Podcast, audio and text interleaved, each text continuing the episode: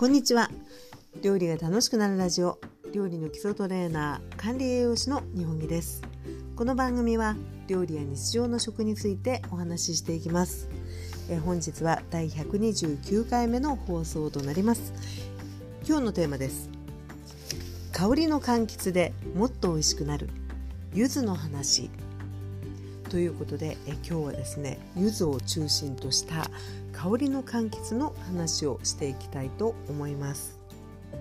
えー、事の発端といいますか、えーとですね、もともと、あのー、香りの柑橘っていうのはね本当にこう果汁を絞ってあの炭酸で割って飲んだりとかですね。あるいは柚子なんかだと香り香りのためにこう表面の黄色い皮を少しこうあの薄いものに入れたりとかですね、えー、ぶり大根にのせたりあるいはあの漬物に刻んで入れたりといったようなあのあんまりこう料理にね幅広く使うっていうイメージがなかったんですけれどもえーとですね、1ヶ月ぐらい前でしょうかあの知り合いの方にですねかぼすを、あのー、おすわけですって言っていただいた機会があったんですけどその時あの個人的にですね、えー切った果物りんごとか柿とかにですねあのレモン汁をこうかけていただくっていうのをねあのとてもよくしてたんですよね。でそれでそのかぼすをいただいてあこれはどういう使い方をしたらあの美味しいんだろうなと思いつつもあのいつものようにですねあのレモン汁のところをそのかぼすをこうギュッとあの切ったりんごと柿にこう絞ってですねあのいただいたらですね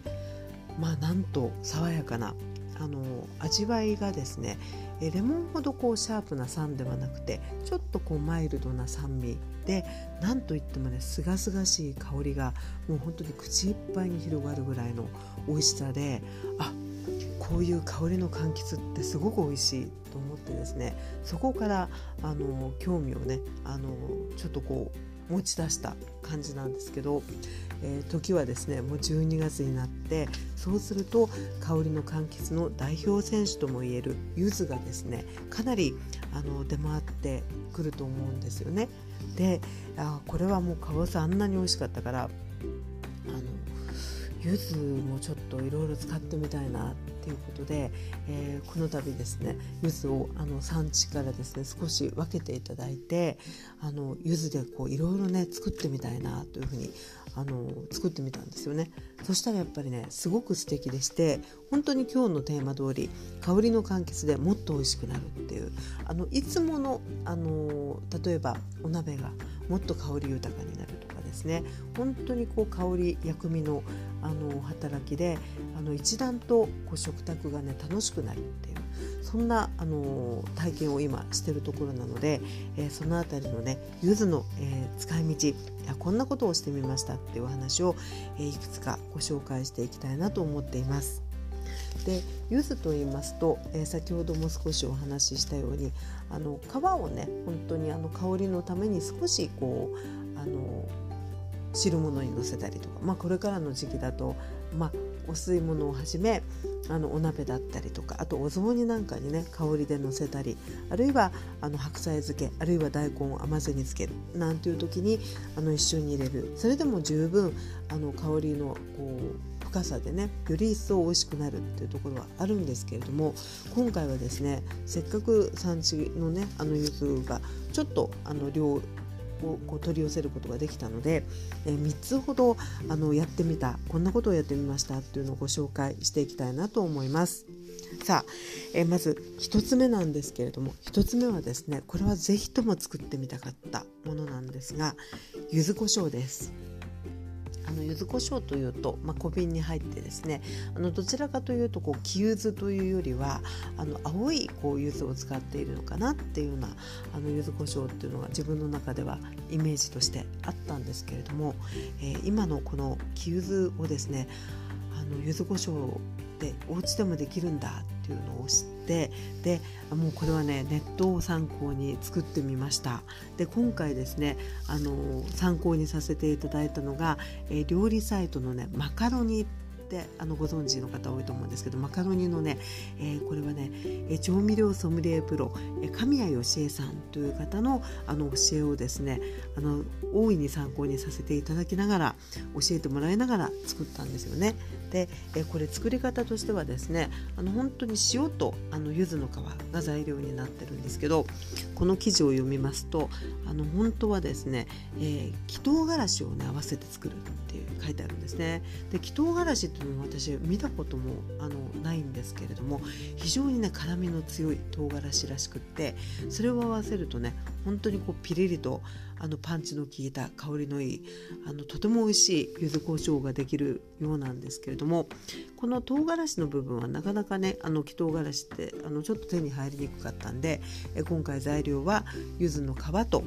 塩とそれから、えー、もうね一味唐辛子使ってみました。でもえ今日でね3日目3日が良かったんですかね。ですけどねとてもね美味しくできていますので、え、ちょっとねご紹介していきたいなと思います。で作り方としましては、えー、木柚子の皮を使っていくんですけれどもまずはね柚子の表面を洗っていく。でこれはあの柑橘類なんか洗う時ね皆さんされると思うんですけれどもあの塩で洗うんですね。で粗塩が良くてさっとこうあの果実をこう濡らしてで手のひらにですね粗塩を適量を取ってそこにこうあの皮をこすりつけるような感じで磨くような感じちょうどこう塩がスクラブのような感じになっていてよくこう皮の表面のデコボコっとしたところにもねあの塩が入り込んで綺麗になるっていう感じなんですよね。そんな感じで、えー、まずねあの綺麗にこう柚子の皮の表面を洗うんですよ。でその後に水洗いしてであの水気をしっかり拭き取ってで皮を剥いていくんですね。で、えー、柑橘の皮っていうのはこう表面の色のついた部分とそれからこう内側の白い綿の部分っていうのがあると思うんですけどこれね神谷さん曰くあの白い綿のところもね美味しいらしいんです鮮度がいいとすごく美味しいらしいんですけれどもただあのいろいろねやっぱり今までいろいろ使った中で白いバターって、ね、結構苦みもねあの強い感じがしていたので今回はねちょっとこうなるべくあの黄色いところを中心にっていうね白いバターをちょっと残しながらあの剥いていってあとこう刻んでいってっていう風にしました。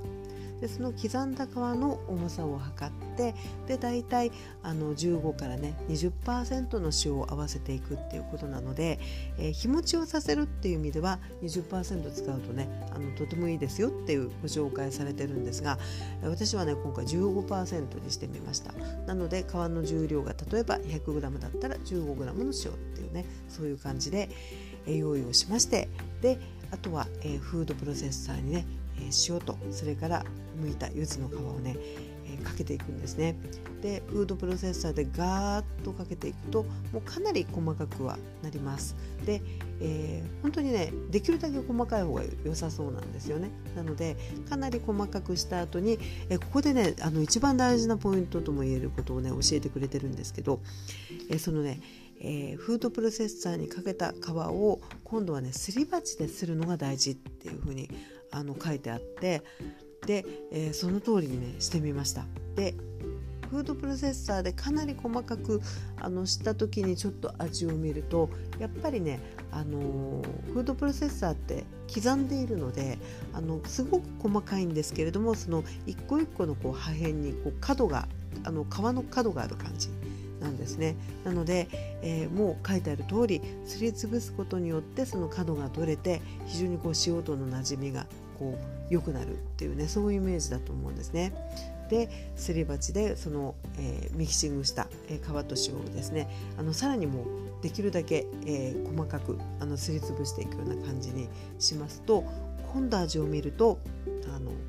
ちょっとやっぱりあの角が潰れていて少しこう皮のこう水分も出てくるような感じなんですよね。あのよく見る、えー、本当に柚子胡椒っぽい感じになってきています。でここで私ちょっと言い忘れましたけれどもミキサーにガーッとかけている時にえ、私はですね一味唐辛子を適量加えましたなので黄色い皮の中にちょっとこう赤いポツポツで、えー、一味唐辛子が混ざっているような見た目になっていますで、えー、もうすりつぶしてであとはあのジップロックのような、えフリーザーバッグに入れてで冷蔵庫に寝かしているっていう感じなんですけど出来たてはねやっぱりねあのとてもしょっぱい、まあ、しょっぱいような塩分が入ってはいるんですけれどもまだね馴染んでないっていう感じなんですがそれから、えー、今日ね3日目ぐらい経ってるんですけれども少しやっぱりね丸いまでは丸くなってるとまでは言わないんですけどやっぱり非常にね馴染んでいて一層美味しいですね。なのでもうこれからあのもっとこう時間を置いていった時に、えー、もう少しまたね味の馴染み方って違ってくると思うのでこの3日目でもね結構美味しいので、えー、もうこれからあの鍋物に使ったりとかですね調味料のアクセントとして使ったりということで非常に楽しみな一品になりました。ということで、えー、1つ目がですね、えー、作ってみた、えー、柚子胡椒でございましたさあそして2つ目ですねこれはあのもう定番といえば定番なんですけれどもマーマレードです。私はですね5月ぐらいにあの静岡のねゆいゆいのあの甘夏を使ってあのマーマレードをね作ったりするんですけどもうその作り方と全く同じ感じで作ってみたんですよね。で、えー、もう違いとしてはですねやっぱりねこう煮えるのがすごく早いです。やっぱりこう皮があの甘夏ほどごつくないと言いますかねそういったこともあるので作ってみるとね非常にこうあの簡単というかあの早く時間的にはあまりかからずに作ることができました。で作り方なんですけれどもえこれはねあの人によっていろんな作り方あると思いますが先ほどのようにもう塩でこすり洗いをしてあのよく水で洗ってでその後ですねえ皮を使っていくんですけれども、まあ、皮をこう剥いていってで甘夏の場合は果肉もね一緒に入れていくんですけどあの柚子の場合今回の場合ですねやっぱりもうあの本当に種がびっしりなので、え果肉は使わずに、うん、で内側のねあの袋の部分もあの使えるんだと思うんですけど今回はねあえて使わなかったですね。なので本当に皮中心。で皮をこう包丁で剥いていってでその皮をあの細く細かく刻んでいってであと身の部分はあの果汁を絞って使いましたね。で、えー、果汁とあの皮っていう感じにしまして大体の目安なんですけどちょっとね厳密にあの皮の重さに対して砂糖の量がね大体あの55%から60%ぐらいかなと思ってやってったんですけどえただですね柚子胡椒の方で使ったこうあの余った実の部分の果汁も一緒に入れているのでちょっとね正確には測ってはいないんですが多分汁とあの皮と合わせた重さのね大体6割ぐらいを一つの目安にされてもいいのかなというふうに思いますね。で柚子の果汁ってねすごくやっぱり酸味が強いのであのもしかするともっと甘くてもいいのかもっていうぐらいでした。なので、まあ、味を見ながらでいいと思うんですけれどもそれぐらいの分量の砂糖を用意するっていう感じですね。で刻んだ皮。あの細く刻んだ皮を。まずあのこれもね作り方いろいろだと思うんですけど私はもう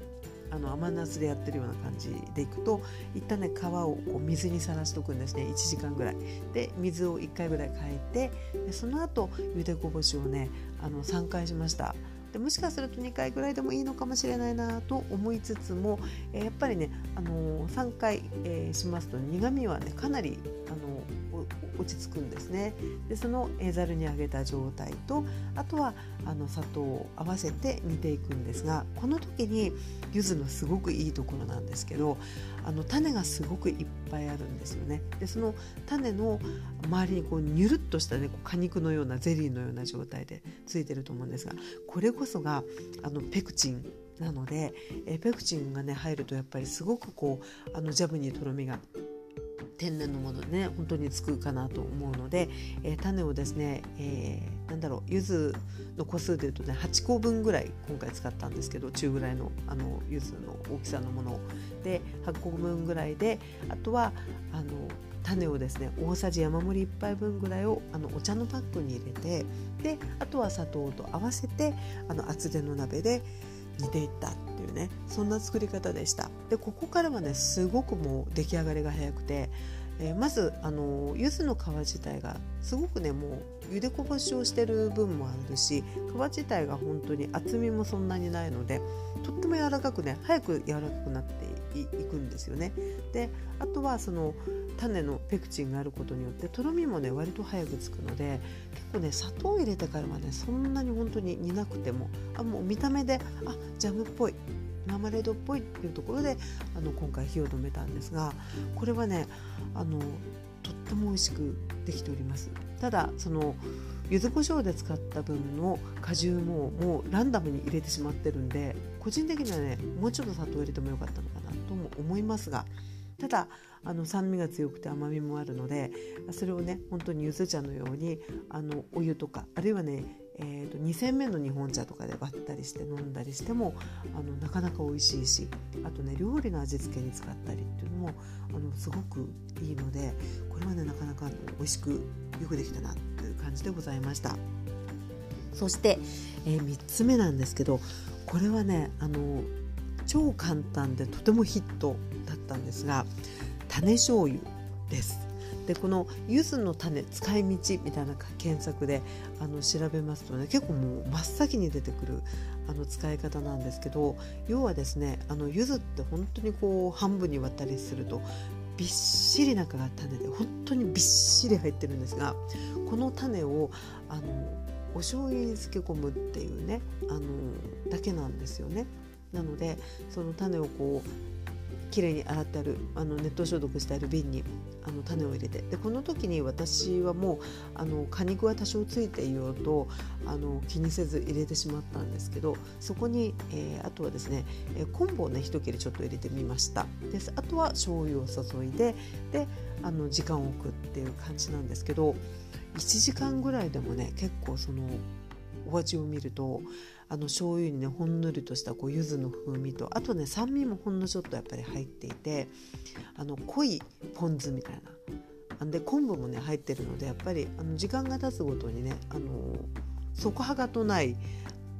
うまみがあって本当にね調味料としてあのとてもいい感じでございます。なのであのポン酢の用途に使うようなところに本当に使えるんですけどただあのとてもねもうストレートに醤油が強いのであの塩分が強いのでなのでもう割りたい時はね少しあの酢で割ったりとかあるいはだし汁で割ったりっていうようなあの使い方でもいいと思うんですが焼いたきのことかにねちょっと振りかけたりしてもあの非常に美味しかったのでこれはねあのまだまだ楽しみな調味料になりました。なので、えー、例えば柚子をね1個ぐらいちょっとこういただいたりとかですね、えー、皮を使おうと思って買ってみたっていう時の種の使い道としてはねすごくあのいい使い方じゃないかなというふうに思います。でちなみにこの3つをね合わせて私ドレッシングをね作ってみたんですね。なので、えー、種醤油とあとは、えマーマレードちょっと入れてで柚子胡椒もちょっと入れて。であとはお酢と油で割ってあのドレッシングをねちょっとこう試しに作ってみたんですけどこれはこれでねなかなか美味しいです。ただあのマーマレードってねそのこうマドラーで混ぜてると結構柔らかいんで崩れていくんですけどそれでもそのダイレクトにマーマレードの部分を食べると甘さがねこうピンポイントで感じるのでここはね若干あの好き嫌いが分かれそうではあるんですが非常にね、あの、コクのある感じで美味しいですね。で、えー、少しお酢で割ってであと場合によってはだしで少しあのその場で使い切っちゃうようなドレッシングだったらだしで割ってもいいと思うしまたあの刻み玉ねぎなんかをね漬け込んでおいてあのサラダに使ったりしても美味しいんじゃないかなというふうに思いました。ということでえ今日はですねあの柚子でね非常にこうあの食卓が豊かになった話ということで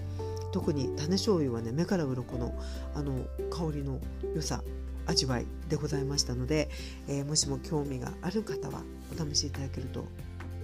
素敵なことが起こるんじゃないでしょうか。ということで、えー、本日はですね香りの柑橘で、えー、もっと美味しくなる柚子の話ということでご紹介してまいりました。えー、この放送「料理が楽しくなるラジオは」えー、スタンド FM っていうねアプリでやっているそのラジオがあるんですけどもスタンド FM でも同じテーマでライブでお話をしたものから、えー、ピックアップして、えお届けしています。でスタンド FM の方ではですね時々食以外の、まあ、仕事の話だったりとかあとは睡眠の話だったりとかそんなようなことも、え混ぜて、えその場でのあのライブのねあのリスナーさんとのやり取りなんかもあって楽しいので、えー、もしもねスタンド FM スタイフを聞くことがある方はよかったら料理が楽しくなるラジオで遊びに来ていただければ嬉しいなと思います。また当教室では、えー、年末ですね、えー、ロールケーキ教室とそれからね天ぷら集中レッスンっていうのがありますのでこちらもね興味がある方お越しいただきたいと思います。で、え、説明欄に URL 貼っておきますのでよかったらご覧ください。ということで本日もお付き合いいただきありがとうございました。それではまたお耳にかかりましょう。お相手は料理の基礎トレーナー管理栄養士の日本木でございました。それでは失礼いたします。